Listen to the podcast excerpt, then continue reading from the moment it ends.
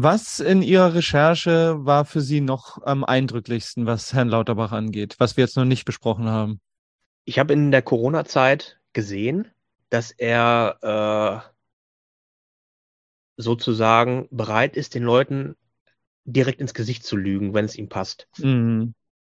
Und natürlich kann sich jeder mal vertun, aber bei der Menge an Fehlern, die ich gefunden habe, gehe ich inzwischen halt von Vorsatz aus.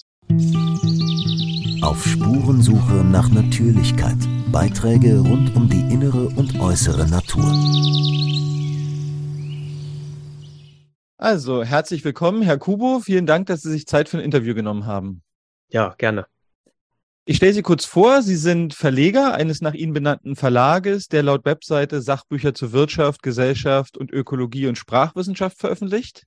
Sie sind selber Student der Philologie, ist das richtig? Ja, Altphilologie oder klassische Philologie. Okay, und Sie haben Anfang Dezember 2022 eine Serie über den Bundesgesundheitsminister Karl Lauterbach begonnen und diese erstreckt sich mittlerweile auf fünf Folgen und enthüllt wichtige Details über seinen Lebenslauf. Kürzlich haben ihre Recherchen bis in, es bis in den Mainstream geschafft.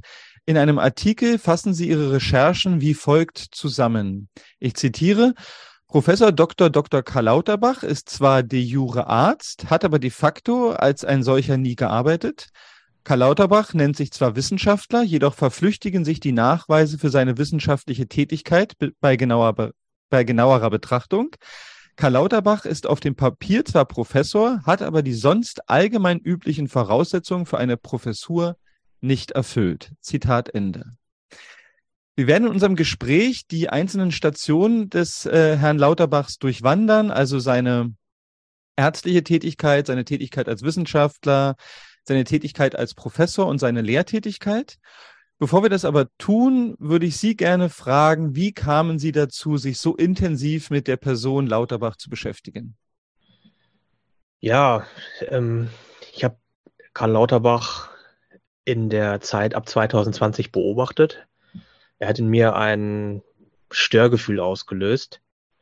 Ähm, dem Störgefühl bin ich aber nicht wirklich nachgegangen. Ähm, und nach der Bundestagswahl ähm, wurde immer wieder äh, gesagt, Lauterbach äh, ist der geeignetste Minister. Ähm, und dieses Störgefühl wurde dann ja in eine Handlung umgeleitet. Ich habe dann angefangen, sozusagen seine ähm, Äußerungen mal sehr genau unter die Lupe zu nehmen und habe dann ein kleines Büchlein dazu auch veröffentlicht unter dem Titel Apokalypse mit einer Einleitung von Werner Rügemach, der sich auch schon mit ihm beschäftigt hat. Ähm, ja, und es kam immer wieder die Frage auf, ähm, ja, was stimmt denn überhaupt an seinem Lebenslauf? Ähm, viele Kritiker haben immer geraunt, gesagt, das stimmt doch alles nicht. Er äh, tut nur so, er gibt vor, etwas zu sein, was er nicht ist. Und was mich verwundert hat, ist, dass viele ähm, auch engagierte Autoren ähm, sich ihn noch nicht vorgenommen haben, während andere, wie beispielsweise Annalena Baerbock, ähm, regelrecht zerrissen wurden. Natürlich auch ohne Konsequenzen, aber es hat mich sehr verwundert, dass Leute äh, zurückgeschreckt haben, als äh, äh, es um Karl Lauterbach ging. Und nach seiner Wahlernennung zum Gesundheitsminister vereint Lauterbach ja wirklich reale Macht auf sich. Ähm, deswegen hielt ich es für wichtig, einmal diesem Akteur ein bisschen auf die, ja, auf die Finger zu klopfen. Mhm. Das haben Sie ja nun auch getan, relativ ausführlich. Ähm, beginnen wir doch vielleicht mal bei Karl Lauterbach, der Arzt. Ähm, Sie zitieren in einem Artikel den Präsident der Bundesärztekammer, der sagt, Karl Lauterbach hat Medizin studiert, aber er ist kein Arzt. Was meint er damit genau? Das Verhältnis von Karl Lauterbach zur Ärzteschaft ist wesentlich äh, komplexer, als es auf den ersten Blick aussieht. Wenn man mit Ärztevertretern auch über ihn spricht, erntet man äh, ja die verschiedensten Reaktionen. Aber es ist das, die Reaktion, die selten kommt, ist, er ist wirklich einer von uns. Und wenn man jetzt einfach mal auf die rechtlichen äh, Voraussetzungen anguckt, um sich Arzt nennen zu können, ähm, dann wird es halt wirklich interessant. Und Klaus Reinhardt hat das gesagt, weil er genau weiß, ähm, wie das bei der Ärzteschaft ankommt wenn man sich die Stelle anguckt, die ist auch bei YouTube, sieht man, dass Leute auch spontan applaudieren. Ähm, aber er bespricht auch etwas an, was sich auch äh, in der Biografie von Lauterbach wiederfindet. Ähm, das erste Interessante ist, dass Lauterbach erst im Jahre 2010 äh, approbiert wurde. Und die Approbation ist äh, eine wesentliche Voraussetzung, um überhaupt äh, als vollverantwortliche Tätigkeit am Patienten zu arbeiten. Er hatte also sein Medizinstudium schon viel früher beendet, sozusagen. Genau, genau. Und heute ist es so, äh, dass die Approbation recht schnell nachgeholt wird. Aber das Interessante ist bei Karl Lauterbach eben, dass die Zeit des Arzt im Praktikums äh, bei Lauterbach gar nicht, äh, gar nicht zu finden ist in seinem Lebenslauf. Und er hat sozusagen dann approbiert worden zu einer Zeit, wo das gar nicht mehr nötig war. Und 2010 war er Ende 40 und während viele andere seiner Kollegen äh, direkt nach dem Studium das Arzt im Praktikum äh, gemacht haben, äh, um dann eben die Approbation zu erlangen. Und äh, die Approbation ist halt keine Kleinigkeit. Ähm, äh, er hat gegenüber Gregor Gysi gesagt, er könne halt privatärztliche Rezepte schreiben, äh, schmunzelnd, aber de facto sagt er damit, er kann, äh, er hat keine Kassenzulassung. Ähm, und wenn man anguckt, was für Voraussetzungen sind, sich Arzt zu nennen, äh, die sind halt voraussetzungsreich. Das, ich kann mich nicht Arzt nennen. Es geht, mhm. einfach nicht. Und erst seit 2010 darf er das. Mhm. Der Nachweis ist auch, dass er in dieser Tätigkeit auch nie am Patienten gearbeitet hat. Und er gibt das, wenn man sich Zeugnisse anguckt, wo er gefragt wird. Es gibt einen Ausschnitt bei Thilo Jung, ähm, aber auch in der Talkshow irgendwie 2012 oder 13 bei Stuckrad Barre. Da sagt er, äh, wann war das letzte Mal, wo du einen Patienten behandelt hast? Oh, oh, oh, oh das ist ganz, ganz lange her. Ähm, das heißt, die, die Nachweise, die äh, viele, viele Praktiker einfach haben, wenn man sich jeden anderen Kritiker anguckt, wie Herrn Schrappe oder, oder, oder äh, äh, man, man nehme jeden weiteren, die hat er einfach nicht. Hm. Und dann kann man sich die Zeugnisse angucken, wo er über die Zeit redet. Im Grunde genommen gibt es halt nur einen Zeitabschnitt, wo das nachweisbar ist, dass er am Patienten gearbeitet hat, ähm, in der Zeit im Ausland. Und das ist halt kaum zu überprüfen, was er da genau gemacht hat. Ja. Mhm. Es wirft also Fragen ohne Ende auf, äh, äh was, das, was das eben heißt. Ja. Mhm. Gleichzeitig äh, nimmt er sich nicht raus, äh, bei jeder Kleinigkeit die Ärzteschaft zu kritisieren. Ähm, das ist ihm natürlich unbenommen, aber äh, es ist schon was anderes, wenn man halt selber in dem Feld wirklich jahrelang gearbeitet hat, mit Patientenverantwortung, mit voller Haftung und äh, mit, äh, mit, mit, mit der Erfahrung, die andere, einige andere halt haben. Das mhm. ist schon mal ein Ding, finde ich. Mhm. Da hat er ja auf jeden Fall mit Herrn Drosten was gemeinsam, der ja auch mal meinte, kommen Sie bloß nicht zu mir, wenn, wenn, Sie, wenn Sie krank sind. Ich habe noch nie äh, Menschen behandelt, da haben Sie was gemeinsam. Aber da sind wir ja auch ein bisschen bei dem Thema seines Studiums. Es gibt ja auch äh, ja nicht ganz eindeutige Aussagen darüber, wo und wie er eigentlich studiert hat. Habe ich das richtig verstanden in Ihren äh, Recherchen? Ja, also sein Studium ist für Aachen belegt. Er hat da auch eine Doktorarbeit geschrieben, die ich auch gesehen habe. Die ist ja auch im Jahre 90, 91 äh, geschrieben beziehungsweise auch veröffentlicht worden. Ähm, das kann man also nicht äh, formal kritisieren. Inhaltlich kann man sicherlich das eine oder andere dazu sagen. Ähm, aber es fällt halt danach eine Zeit an, etwa an den 80, Ende der 80er, wo er sozusagen bis äh, 95 äh, sich laut eigener Aussage ununterbrochen in den USA aufgehalten hat. Und man kann ähm, sagen, dass er äh, ja einfach sehr, sehr lange studiert hat.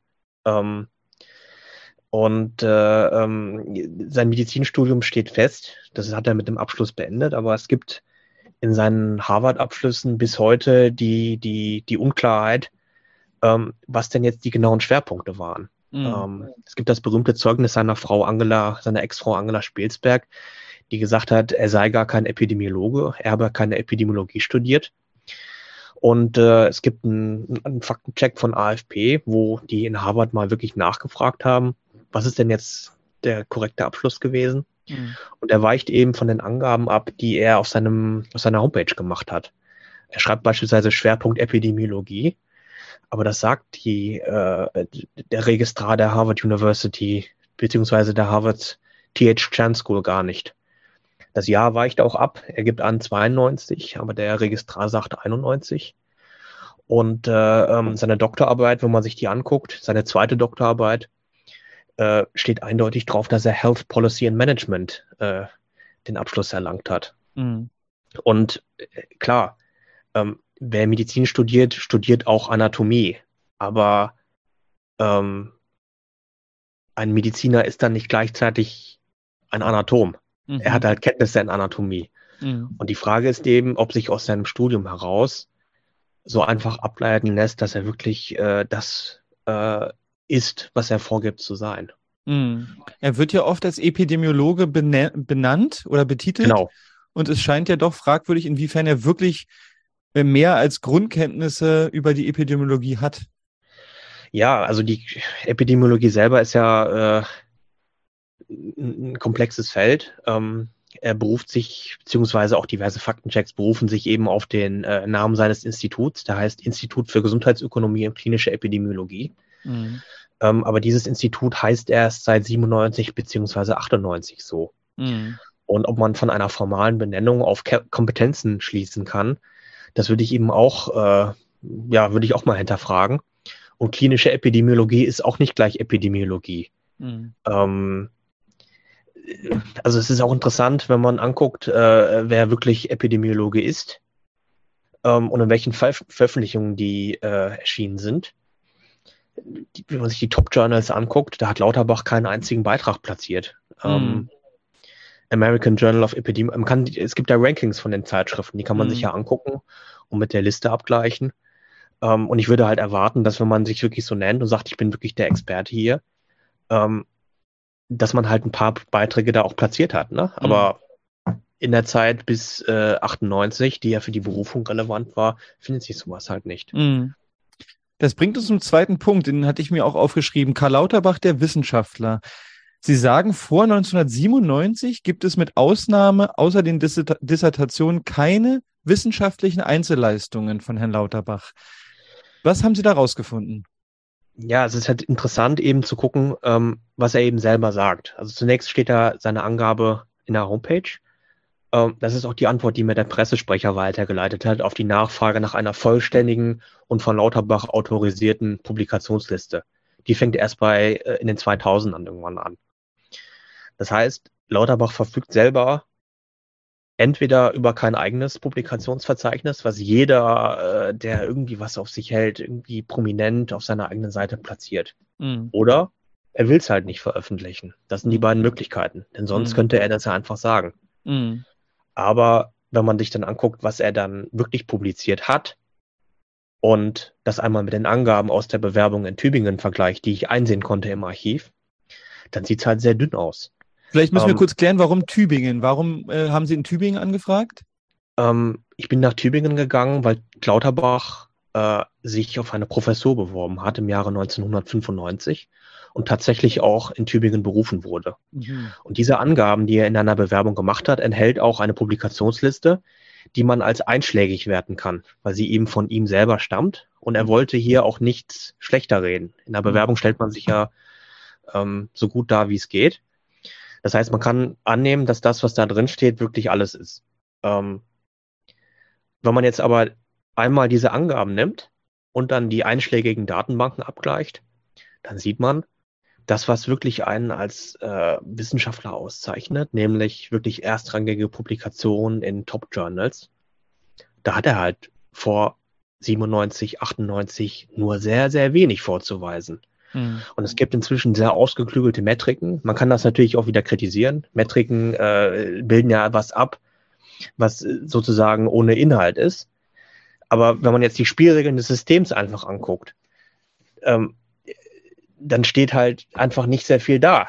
Mhm. Ähm, und die Publikationen sind aber halt das Wichtige.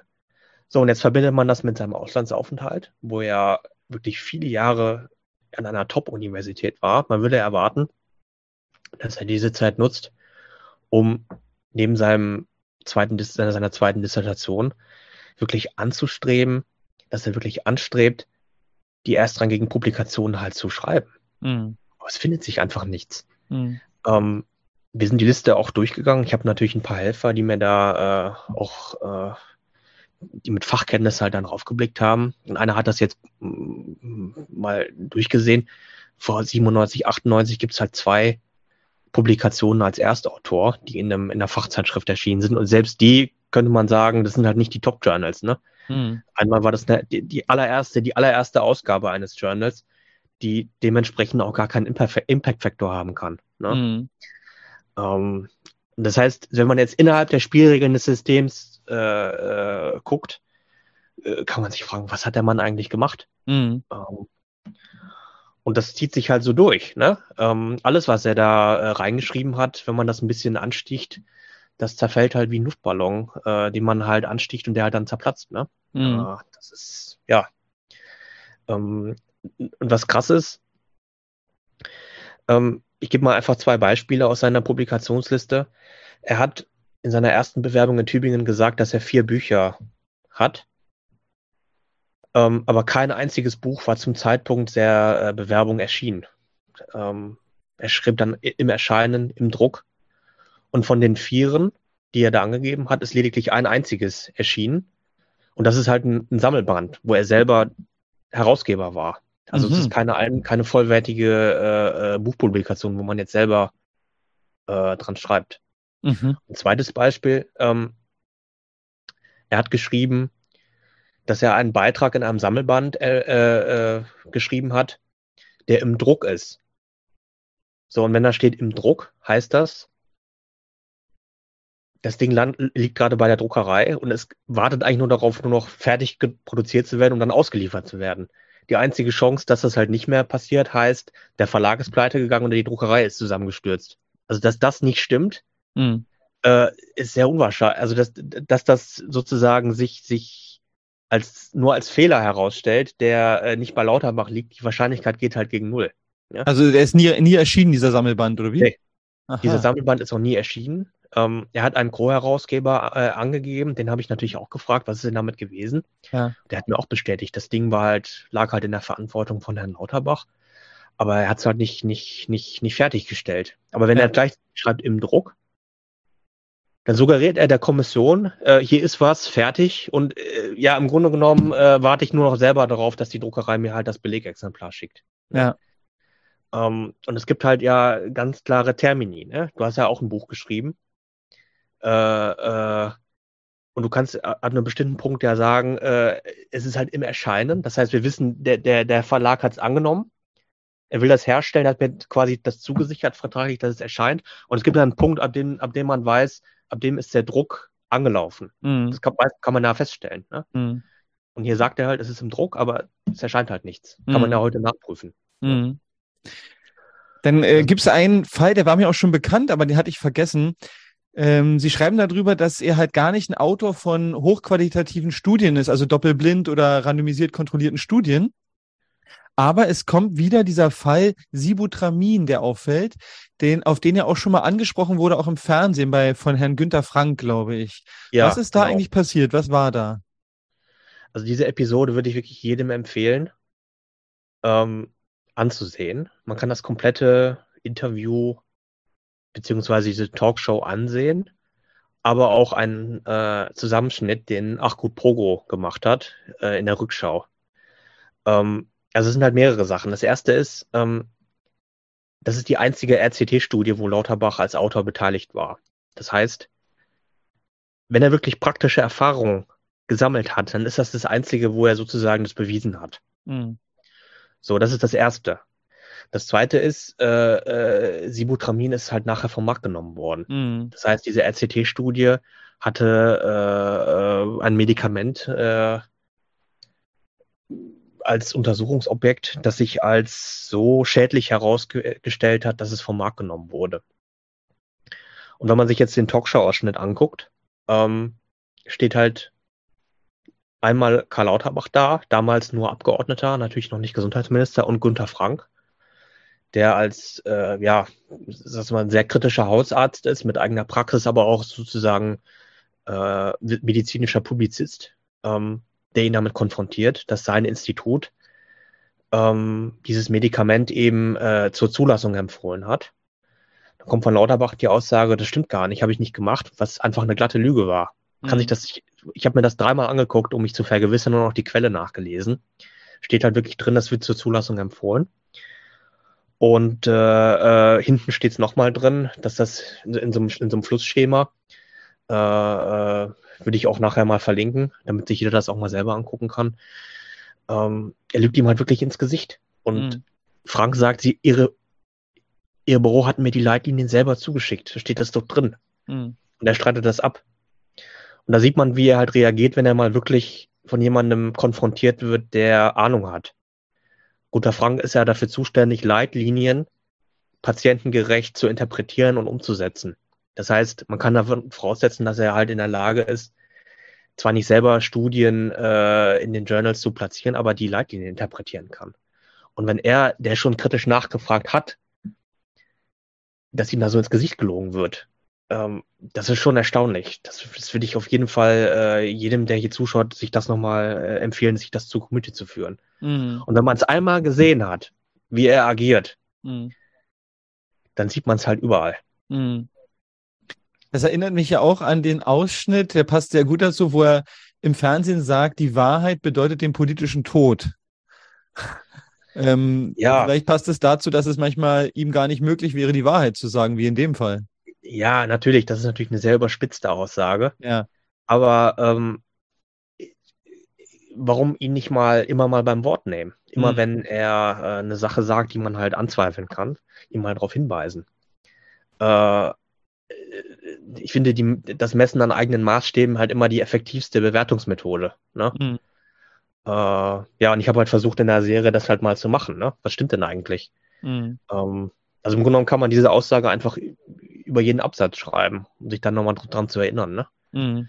Ähm, ja, das ist auch ein Aspekt, ähm, den auch andere immer sehr stark kritisiert haben. Er ist einerseits ja Politiker, aber er hat das Image des Wissenschaftlers immer noch. Mhm.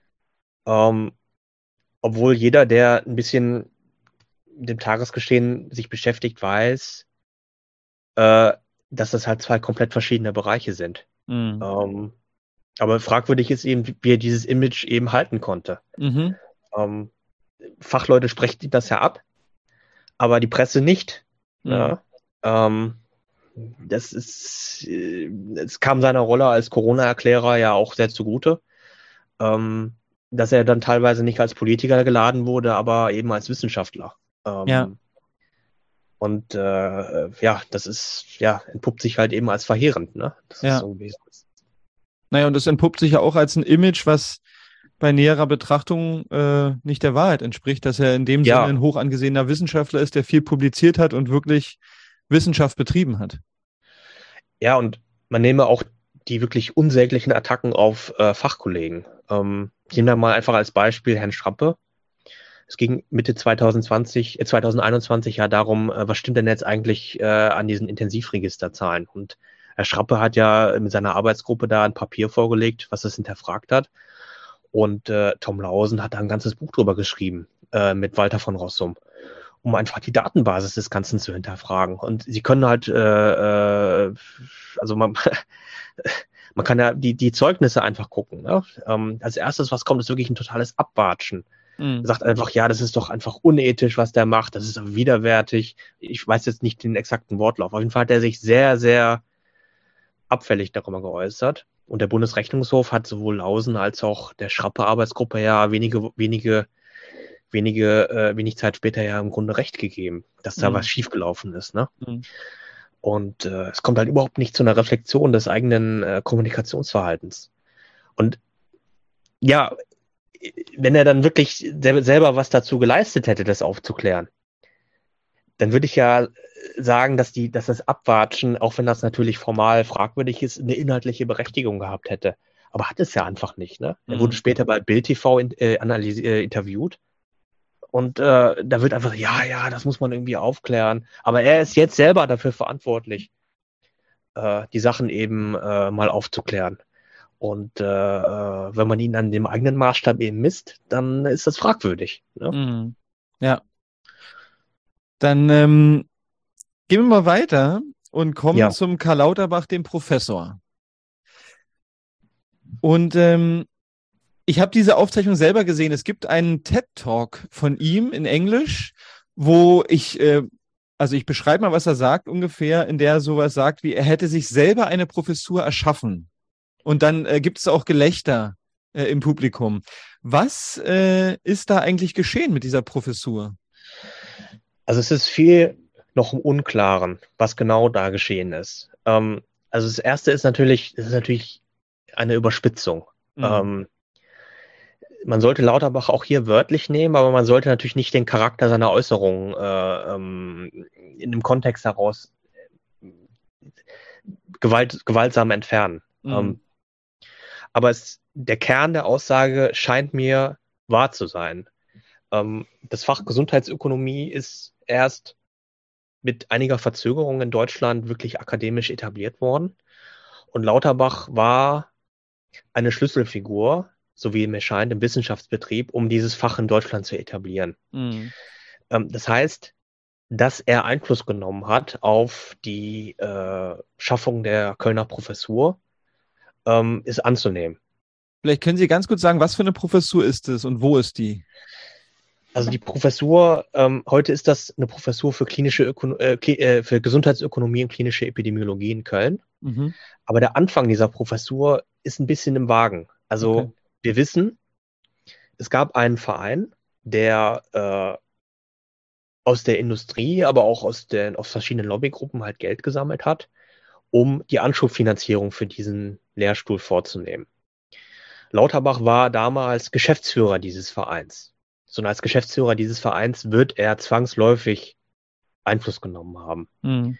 Ähm, also das ist halt nicht, nicht auszudenken. Dieser Verein existiert eben, Verein zur Förderung der Gesundheitsökonomik, so hieß der. Den gibt's heute nicht mehr, kann man im Vereinsregister nachlesen, der ist 2003 eingestampft worden. Ähm, das heißt, das ist schon mal, kann man schon mal annehmen. Dieses Institut wurde dann äh, als ein sogenanntes An-Institut an der Universität Köln äh, gegründet im Jahre 97. Äh, und äh, ähm, ja, man kann eben annehmen, dass Lauterbach äh, in dieser Zeit von 95 bis 97 Einfluss drauf genommen hat, wie Professur äh, ausgestaltet wird. Mhm. Die Universität sagt natürlich, nein, das stimmt nicht. Das ist ein breiter Konsens gewesen die äh, der der Wissenschafts äh, der Senat musste das äh, beantragen und das Ministerium musste zustimmen. Das ist auch korrekt. Das ist der formale Prozess, den so ein Institut nehmen muss. Ähm, aber das widerlegt halt nicht, dass Lauterbach Einfluss genommen hat. Ähm, so, dann ist ist so, dass es anders als Lauterbach halt sagt, tatsächlich äh, drei Bewerber gab. Einer ist abgesprungen und Lauterbach hat sich gegenüber einem zweiten Bewerber dann durchgesetzt. Mhm. Ähm, das heißt, Lauterbachs Narrativ stimmt selber halt noch nicht mal. Ne? Mhm. Und das sagt er meinte, dass er der einzigste Bewerber war, oder wie? Genau, genau, genau. Aber das, die Universität sagt eindeutig, dass das halt nicht so war. Ne? Mhm. Sie sagt halt, das entspringt der anekdotischen Erzählweise seines Vortrags, aber de facto sagt Lauterbach einfach etwas, was nicht stimmt. Ne? Mhm. ja. Und ähm, ja, und wenn man sich jetzt anguckt, was ein Professor halt machen muss, hm, ein Professor lehrt, ein Professor forscht, und ein Professor publiziert. Mhm. man kann in allen drei äh, Punkten Abstriche machen, wenn man sich genau anguckt, was Lauterbach halt getan hat. Man kann jetzt sagen, das Institut wurde halt Drittmittel gefördert, die Universität ist raus. Der sollte mhm. gar nicht lehren. Aber spätestens 98, wo die Förderung halt eben staatlich ist, muss man diese Kriterien eben äh, ja einfach mal an ihn anlegen. Mhm. Und äh, auch dann kann man auch seine Publikation durchgucken. Er hat wirklich sehr viel geschrieben. Aber wie viel davon hat er wirklich als originaler Forscher geleistet? Mhm. Äh, und was ist tatsächlich nur äh, ja, ein Meinungsartikel? Mhm. Dann kann man sich angucken, wie sieht denn seine Lehrtätigkeit aus? Und da gibt es Phasen, wo belegt ist, dass er einfach nicht da war mhm. obwohl die Zeugnisse im Vorlesungsverzeichnis suggerieren, dass er da gewesen sein müsste. Und das Interessante ist hier, es gibt einen Artikel aus der Ärztezeitung aus dem Jahre 2002, den sein heutiger Pressesprecher Hanno Kautz geschrieben hat. Aha. Wo eindeutig zitiert wird aus einem Brief der Fachschaft, die sich darüber beschwert haben, dass Lauterbach mehr oder weniger drei Semester in der Lehre abwesend war. Das heißt, er steht drin im Vorlesungsverzeichnis, das kann man auch nachlesen. Die Universität Köln hat alles digitalisiert. Aber wenn die Aussage äh, der Fachschaft stimmt, und die Fachschaft macht sowas nicht einfach so, wenn mehrere Leute es unterschreiben und sagen, der war nicht da, dann muss das halt stimmen. Es gab doch auch, auch einen offenen Brief von Studenten, die sich darüber beschwert, die sich genau, über die Qualität seiner Vorlesung beschwert haben, oder? Das ist der Brief. Ach Ja. so. Mhm. Und Hanno Kautz zitiert diesen Brief. Das heißt, er muss ihm vorgelegen haben. Mhm. Äh, ja, und ich weiß auch, dass dieser Brief existiert. Er ist mir auch bestätigt worden. Ich habe das Datum und alles. Ähm, und es wurde auch behandelt. Aber der Fakt steht einfach, er war halt nicht da. Ne? Mhm. Äh, so, und das dritte ist, äh, er forscht. Und da steht halt inhaltlich die Frage, ja, was hat er denn genau geforscht? Mhm. Wenn man jetzt zum Beispiel diesen Sibutramin-Skandal hinzunimmt, wie gut war diese Forschung? Mhm. Das sind alles Fragezeichen, die normalerweise jemand beantworten können müsste. Ne? Mhm. Aber er schweigt halt dazu. Das ist, Wie ist jetzt der Zusammenhang zwischen dem Pressesprecher und der war zu der Zeit Redakteur oder wie kam es, dass er jetzt ja, er ist schreibbar gewesen. Äh, Hanno Kautz war ja nachher auch sogar bei der Bild-Zeitung. Er ist nachher Aha. ins Ministerium gewechselt. Äh, aber er ist von seiner Ausbildung her, äh, kennt er sich natürlich aus mit, wie das journalistische Geschäft läuft. Ne? Mhm. Artikel aus der Ärztezeitung. Da steht genau drin, ähm, also es steht halt äh, in einem Absatz dran. Es ist halt eine Home Story auch von Lauterbach. Ähm, und es belegt einerseits, dass äh, äh, er ihn halt sehr lange kennt. Er weiß, was gelaufen ist in Köln. Ähm, er könnte also sich nicht rausreden, dass er das nicht weiß. Mhm. Ne? Ähm, weil er den Artikel ja geschrieben hat. Er kann Ja. ja. ja nur schreiben, wenn er die Quelle auch gesehen hat. Ne? Ja. Aber es ist die Bestätigung, dass es diesen Brief halt gibt und dass der halt auch, äh, weil er wörtlich daraus zitiert, dass der tatsächlich existiert. Ja. Und, und gibt es denn Belege oder äh, Hinweise darauf, dass er wirklich Lehrveranstaltungen durchgeführt hat? Ähm, ja, also wenn Sie bei Herrn Trappe gucken, der schreibt für den Tagesspiegel, der hat sich auch den Lauterbach angesehen, der hat im Institut nachgefragt, wie sah es denn aus? Und äh, ähm, Herr Trappe schreibt, dass Herr Lauterbach am Ende, äh, je mehr er Berater von Ulla Schmidt geworden ist, er so alle zwei Wochen mal im Institut aufgetaucht ist. Da Mhm. hat er dann seine, seine Veranstaltungen abgehalten. Äh, aber so wie es aussieht, kam er montags an, hat er seine anderthalb Stündchen abgehalten, ist dann abgedüst. Ne? Mhm. Tja, und für welchen Zeitraum?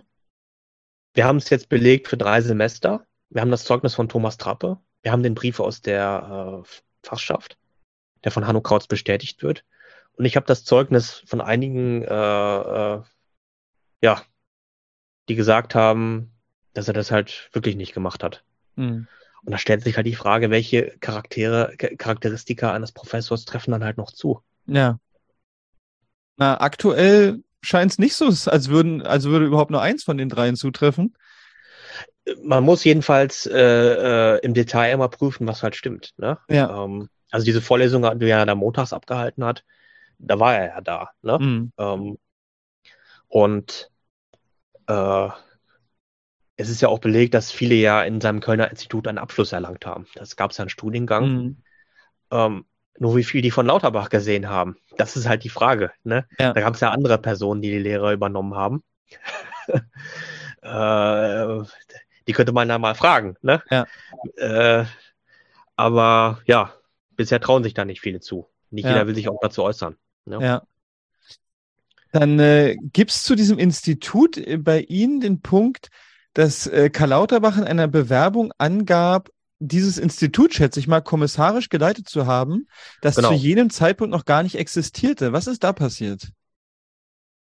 Lauterbach gab in seiner Bewerbung an, Bewerbung für die Uni Tübingen oder? für die Universität Tübingen. Mhm. Man kann es chronologisch eben genau feststellen. Die Ja. erschien am 10. Dezember 1995. Ja. dass er zum 1. Dezember 1995 die kommissarische Leitung des neu gegründeten Instituts für Gesundheitsökonomie übernommen habe. Ja. Und diese, diesen Institutsnamen wandelt er in der Bewerbung noch zweimal ab. Einmal heißt es Institut für Gesundheitsökonomie, einmal heißt es Institut für Gesundheitsökonomie, Medizin und Gesellschaft und einmal heißt es Institut für Gesundheitsökonomie, Mensch und Gesellschaft. Ja. Dass er da die kommissarische Leitung übernommen hat.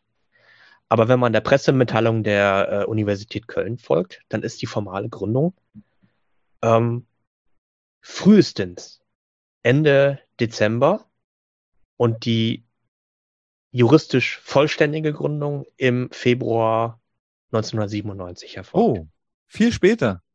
So, und da ist jetzt die Frage, was stimmt jetzt? Es gibt ein Zeugnis aus der deutschen äh, Ärztezeitung. die sozusagen darüber berichtet, dass dieses Institut jetzt gegründet ist. Kann man Mhm. heute auch noch nachlesen. Und äh, die Chronologie passt halt nicht genau. Mhm. Und das ist jetzt eine Spekulation. Mhm. Ich vermute, jeder wusste, dass Lauterbach damals Geschäftsführer dieses Vereins war. Und das dürfte auch sozusagen in der Landschaft bekannt gewesen sein.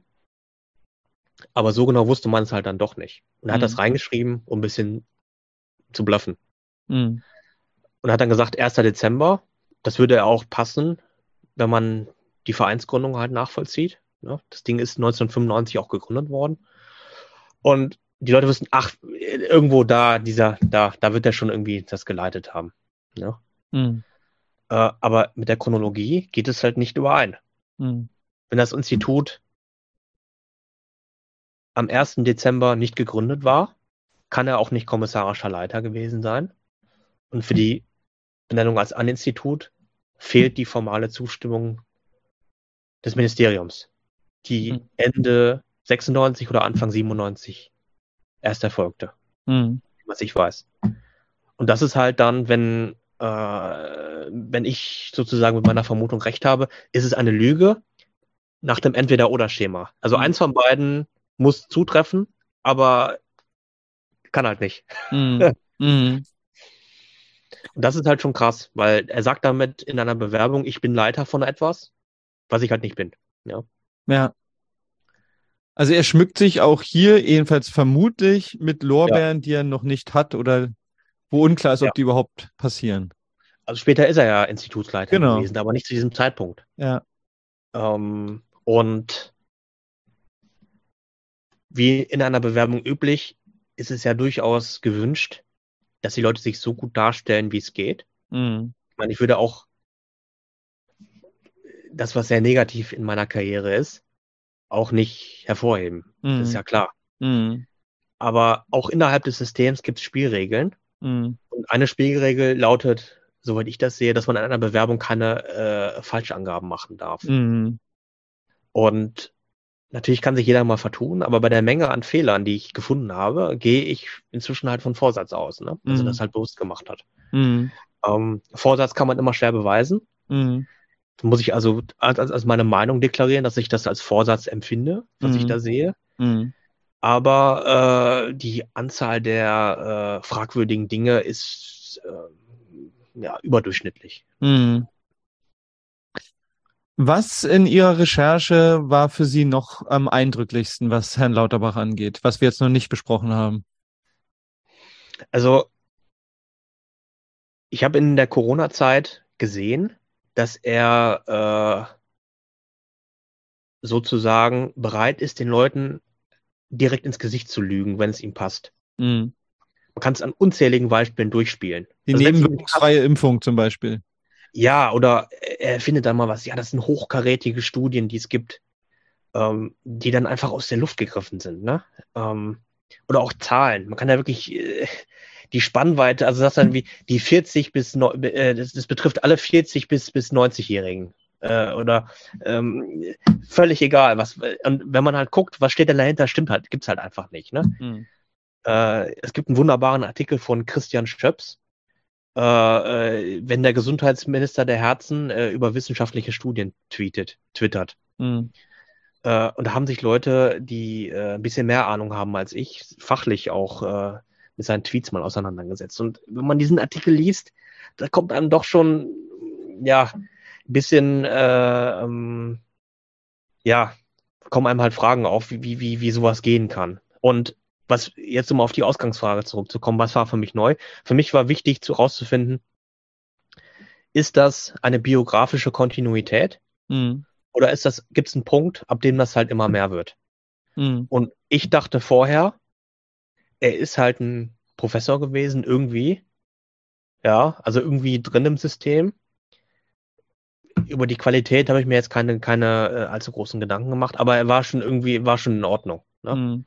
Und neu war für mich eben, dass es halt Muster in seinem Verhalten gibt, die bis in die 90er Jahre halt zurückreichen. Mhm. Und das hängt von frei erfundenen Texten, erfundene Zahlen, Mhm. Lügen, Falschangaben bis hin zu wirklich einer Suggestionskraft, die äh, ich so noch nicht gesehen habe. Mhm. Und die Frage ist, wie ist er damit durchgekommen? Mhm. Ähm, also sämtliche äh, wissenschaftsinternen Qualitätsstandards haben halt versagt. Mhm. Das ist das bisherige Fazit, was ich, was ich da sehe. Ne? Mhm. Ja. Und äh, es ist ja dann auch, das ist auch eine Frage, die ich mir regelmäßig gestellt habe, also wie schafft man es, eine nebenwirkungsfreie Impfung zu bewerben und dann wenig später zu sagen, ein von 10.000 Impfungen äh, oder wir haben eine Ja. schwere Nebenwirkung auf 10.000 Impfungen und trotzdem kann man weitermachen. Das ist ja eigentlich die große Frage. Ja, ähm, diesen einen Tweet mit der nebenwirkungsfreien Impfung, er schreibt ja auch noch gratis. Das ist ja die zweite Lüge, ne? Mhm. Gratis. Wenn man sich den BioNTech-Jahresabschluss anguckt, nichts ist gratis. Das kostet alles. Das wird Ja. immer auch äh, darauf reduziert, ne? Ja. Ähm, und der Tweet steht halt bis heute noch da.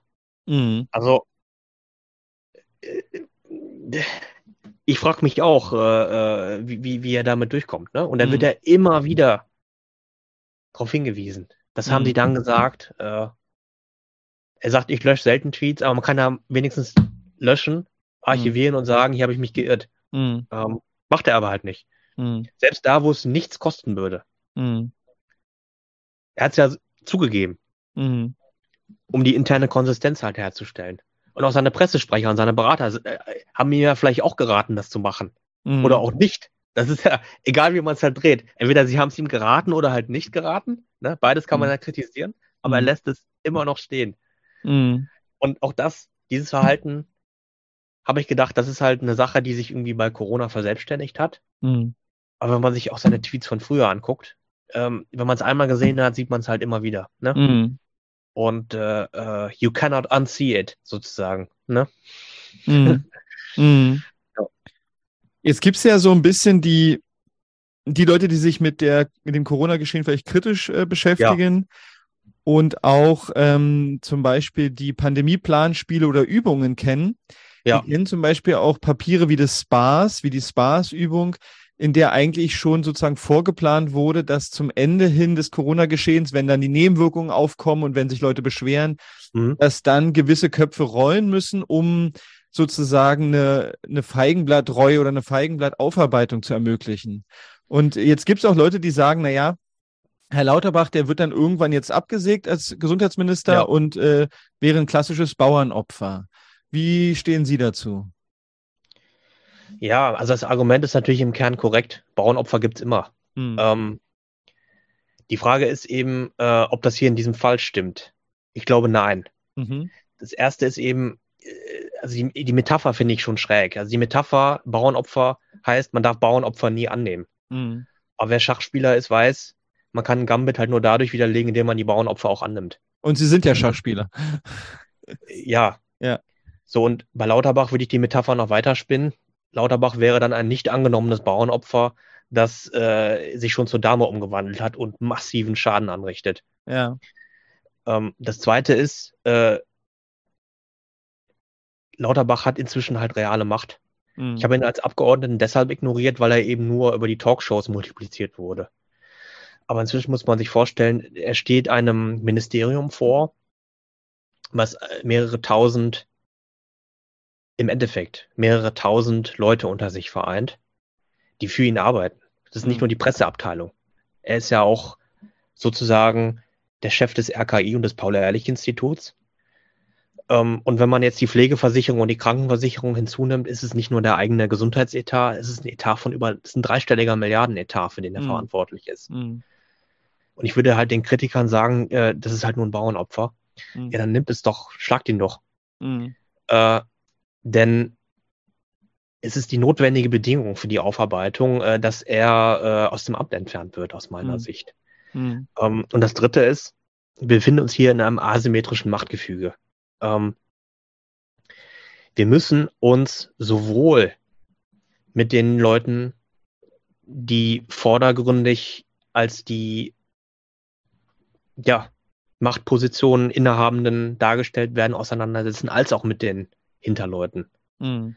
Man kann sich nicht darauf zurücklehnen und sagen, ja gut, der ist halt nur ein Bauernopfer, also machen wir halt nichts. Ne? Hm. So, und das, das vierte, was ich dazu sagen will, ist, ähm, also seitdem ich dieses Büchlein da rausgeschrieben habe, das war jetzt Mai 2022, höre ich das Argument. Aber er ist immer noch da. Mhm. Ähm, also ganz so einfach scheint er ja nicht zu schlagen zu sein. Mhm. Ähm, ja, also es ist, es ist nicht so einfach. Es scheint mir ein bisschen naiv zu sein, äh, das, das auf diese, auf diese einfache Formel halt zu bringen. Und könnte es nicht auch sowas sein, dass, dass Herr Lauterbach so, so offensichtlich inkompetent auch agiert und ist, dass danach die Bevölkerung gerne wieder einen Gesundheitsminister nimmt, der nur einen Tick kompetenter ist, aber Ja, klar, immer noch die die gleichen Interessen verfolgt? Die Gefahr besteht natürlich, na klar. Ja. Ähm, aber die Schlussfolgerung dann halt, äh, sich nicht damit zu beschäftigen, ist äh, aus meiner Sicht halt nicht korrekt. Ja. Man muss nicht einfach gucken. Der Mann verkörpert die perfekte Corona-Erklärfigur. Mhm. Er hat zwei Doktortitel. Er ist berufener Professor. Er ist Mediziner. Und er ist Health Policy and Management Experte, seinen Hm. formalen Abschlüssen nach. Und viele, viele, viele, viele Leute haben sich auf ihn berufen. Man muss sich einfach nur angucken, was nach dem, nach seiner Wahl, Ernennung passiert ist, wer sich alles auf ihn berufen hat. Nicht nur aus der Gesundheit, sondern Hm. auch aus der, aus der, aus der Grünen, von den Grünen. Ne? Und wenn man ihn jetzt an einer Stelle attackiert, die ähm, seine wissenschaftliche Integrität betrifft, dann gerät auch die, äh, ja, die Riege derjenigen, die ihm zugestimmt haben und ihn ins Amt befördert haben, auch in gewisse Erklärungsnöte. Denn die müssen sich dann erklären, wie konnten wir so einen Mhm. äh, pushen? Wie Mhm. kann es sein, dass wir das halt nicht gesehen haben? Mhm. Denn die wissenschaftliche Integrität ist etwas, was auch heute, äh, also vor allem in der linken Presse, nämlich mit Erschrecken jedes Mal erneut zur Kenntnis, unhinterfragt äh, von Lauterbach selbst übernommen wird. Mhm. So, und es ist für mich halt ein Teil der Medienaufarbeitung, zu Mhm. analysieren, wie konnte es sein, dass ihr da nicht hinterfragt habt. Mhm.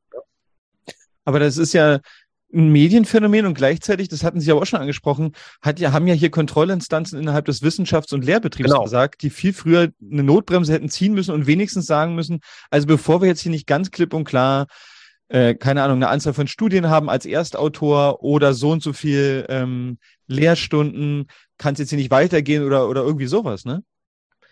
Eben. Und wenn man jetzt den Fall Gutenberg nimmt, der ja als beliebter Vergleichspunkt genommen wird, Mhm. ähm, Gutenberg ist jemand gewesen, der äh, eine akademische Einzelhandlung begangen hat. Mhm. Da steckt ähm, sein Gutachter mit drin, aber die Universität kann sich eben halt sehr leicht sagen, okay, das ist halt jemand gewesen, der einfach ganz, ganz grob die Spielregeln verletzt hat. Mhm. Die Aberkennung des Doktortitels wird halt, kann recht leicht erfolgen. Mhm. Doch. Aber hier stecken halt Berufungskommissionen drin, Gutachter. Er hat ein Institut geleitet, was Studenten sozusagen die akademischen Beine verpasst hat. Mhm. Einige sind bei ihm im Institut äh, in die Lehre gegangen. Er hatte halt Fachkollegen, die unterrichtet haben. Ähm, das ist von der Dimension her eine etwas andere noch. Mhm. Und äh, äh, man sieht halt, äh, dass einige sich ein bisschen drücken. Die wollen sich halt nicht äußern. Ähm, dass das eine etwas andere Dynamik hat als bei einer äh, Einzelhandlung, würde ich sagen. Ne? Mhm. Ähm, wie wenn jemand äh, äh, einfach Mist baut oder irgendwie an einer Einzelstelle plagiiert. Ne? Mhm. Und das andere, man kann jetzt halt ein paar beliebte Vergleichsfälle annehmen. Ähm, äh, für wie viele Leute, für wie viele Leute schon gegangen wurden. Ne? Mhm. Ein beliebtes Beispiel ist ja Frau Göro. Ähm, also ich bin da ein bisschen ambivalent, weil sie ja an einigen Stellen wirklich nachweislich äh, äh, Textzitate halt über, äh, ohne, ohne Quellenangabe übernommen hat. Mhm. Äh, aber man kann auch Herrn Kikole nehmen, der Mhm. wegen Lehrverpflichtungen allein äh, äh, von der Universität, äh, wie ich jetzt zuletzt äh, gelesen habe, entbunden wurde. Mhm. Ähm, das ist ja eine Sache, die viel, viel geringer ist, wenn auch nur ein Bruchteil der Sachen stimmen sollte, die ich jetzt herausgefunden habe. Ne? Mhm.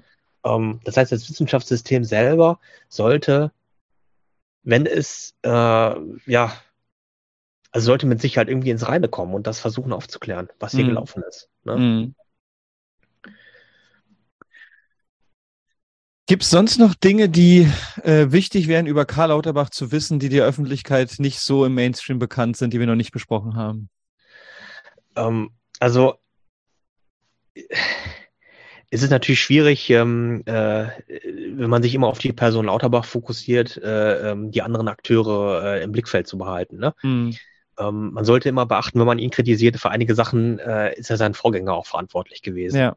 Ähm, das betrifft jetzt nicht so, äh, ist jetzt keine direkte Antwort auf die Frage. Mhm. Aber bei allem, was, was, was, was wir jetzt hier besprochen haben, ähm, äh, er muss einige Sachen tatsächlich ausbaden, äh, die, die, die er nicht, nicht, nicht, nicht zu verantworten hat, ne? Auch ja. wenn er sie als Abgeordneter natürlich gepusht hat, ne? Das ist ja. natürlich klar. Ja. Äh, und ähm, was noch äh, wichtig wäre, ich würde mich freuen, wenn äh, die Kritiker, die von Lauterbach abgewatscht wurden, sich an diesem Prozess der Aufarbeitung äh, beteiligen würden. Mhm weil sie von seiner Kommunikationsstrategie halt geschädigt worden sind. Mhm. Ähm, also es ist nicht jemand, der einfach nur in einen leeren Raum wie ein Irrer reinbrüllt. Das, was er sagt, hat wirklich Konsequenzen. Ne? Mhm. Ähm, er tut immer so nett. Ähm, äh, vielleicht eine letzte Sache. Ähm, man kann bei Lauterbach sehr genau studieren, was eine Ankündigung ist und was eine erfolgte Handlung. Er kündigt sehr, sehr viel an.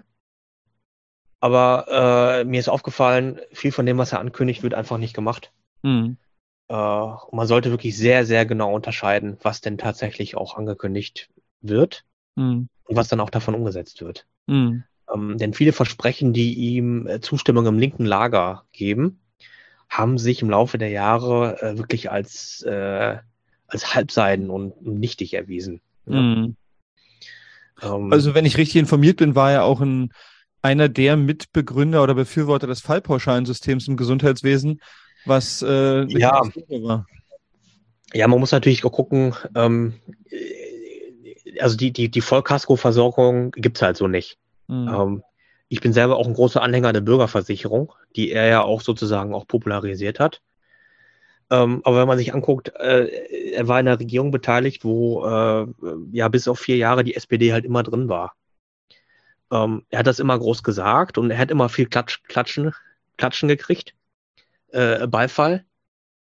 Äh, aber was hat denn da davon umgesetzt? Ne? Und äh, äh, man kann, genau, und bei Fallpauschalensystem ist halt ein gutes Beispiel. Es ist halt sehr interessant zu gucken, wen er jetzt zu sich ins Boot holt, um das Ding zu reformieren. Mhm. Wenn er nämlich genau dieselben äh, Krankenhausprivatisierer und Lobbyisten ins Boot holt, dann äh, ja, wird der Versuch, das Fallpauschalensystem zu reformieren, was sinnvoll ist, mhm. Dem Versuch gleichen, den Teufel mit dem Belzebub auszutreiben. Mhm. Ja. Ähm, da muss man sehr, sehr genau hinschauen. Ähm, aber da gibt es gute, gute Leute, die da halt wesentlich mehr Ahnung von haben. Ähm, ich verweise halt immer gerne auf Herrn Schrappe, der ihn ja auch äh, im Hinblick auf die Krankenhausreform genau beobachtet. Mhm. Äh, und es gibt gute Leute, die das halt analysieren. Ich würde halt einfach dafür plädieren, diese Leute einfach anzuhören, ne? was mhm. die halt dazu zu sagen haben, ne? was er denn vorhat. Ja. Ja. Okay, dann ähm, danke ich für das Interview und für das Gespräch und für ja, die tiefgehenden gerne. Recherchen. Ich ja. würde vielleicht gerade nochmal für die Zuhörer und Zuschauer sagen, dass wir unter diesem Video und wenn es als Podcast auch anscheinend unter dem Podcast die äh, mehrteilige Serie, die der ja. Karlatan heißt, verlinken, sodass mhm. jeder Zugriff auf die Originalquellen hat und Hinweise, die wir jetzt hier besprochen haben und jeder auch ja, nachrecherchieren kann und dass wir äh, die ähm, Fernsehsendung, die wir mit Herrn Frank auch erwähnt haben, auch verlinken, sodass ja. Leute einfach Zugriff haben auf das, was wir jetzt hier besprochen haben. Ja, ich würde vielleicht zu Herrn Frank noch eine allerletzte Sache noch. Äh, Herr Frank hat im Grunde genommen die Bausteine dafür gelegt, äh, den Karlatan zu dekonstruieren. Mhm. Und er hat das in einer Zeit getan, wo das halt nicht beliebt war. Mhm. Und wenn ich jetzt zum Beispiel Herrn Huster lese, der äh, sich über Herrn Frank als irren Hetzer auslässt, Mhm. Äh, da, ich weiß nicht, was ich dazu halt noch sagen soll. Mhm. Ähm, das ist so diffamierend, dass, äh, ja, dass es mir halt wirklich die Sprache verschlägt. Und Herr Frank ist wirklich einer der Kritiker gewesen, die ihn seit Jahren beobachten. Mhm. Und äh, ähm, auch wenn er jetzt bei Ach gut auf einer Seite schreibt, die politisch, wo ich viele Sachen halt nicht teile, Mhm. er hat im Grunde genommen das Wesentliche zu ihm gesagt. Ne? Mhm. Kann ich nur sehr empfehlen. Ne? Mhm. Ja, guter Hinweis. Ja. Verlinken wir auch nochmal. Ja, Ja. dann vielen Dank für das Gespräch und ähm, vielleicht bis bald. Ja, gerne. Auf Spurensuche nach Natürlichkeit. Ein Blog von Bastian Barocker. Liebe Zuhörer, sollte Ihnen dieser Podcast wertvoll erscheinen, freue ich mich über Spenden. Nur mit finanzieller Unterstützung kann ich weiterhin Veröffentlichungen ermöglichen. Herzlichen Dank.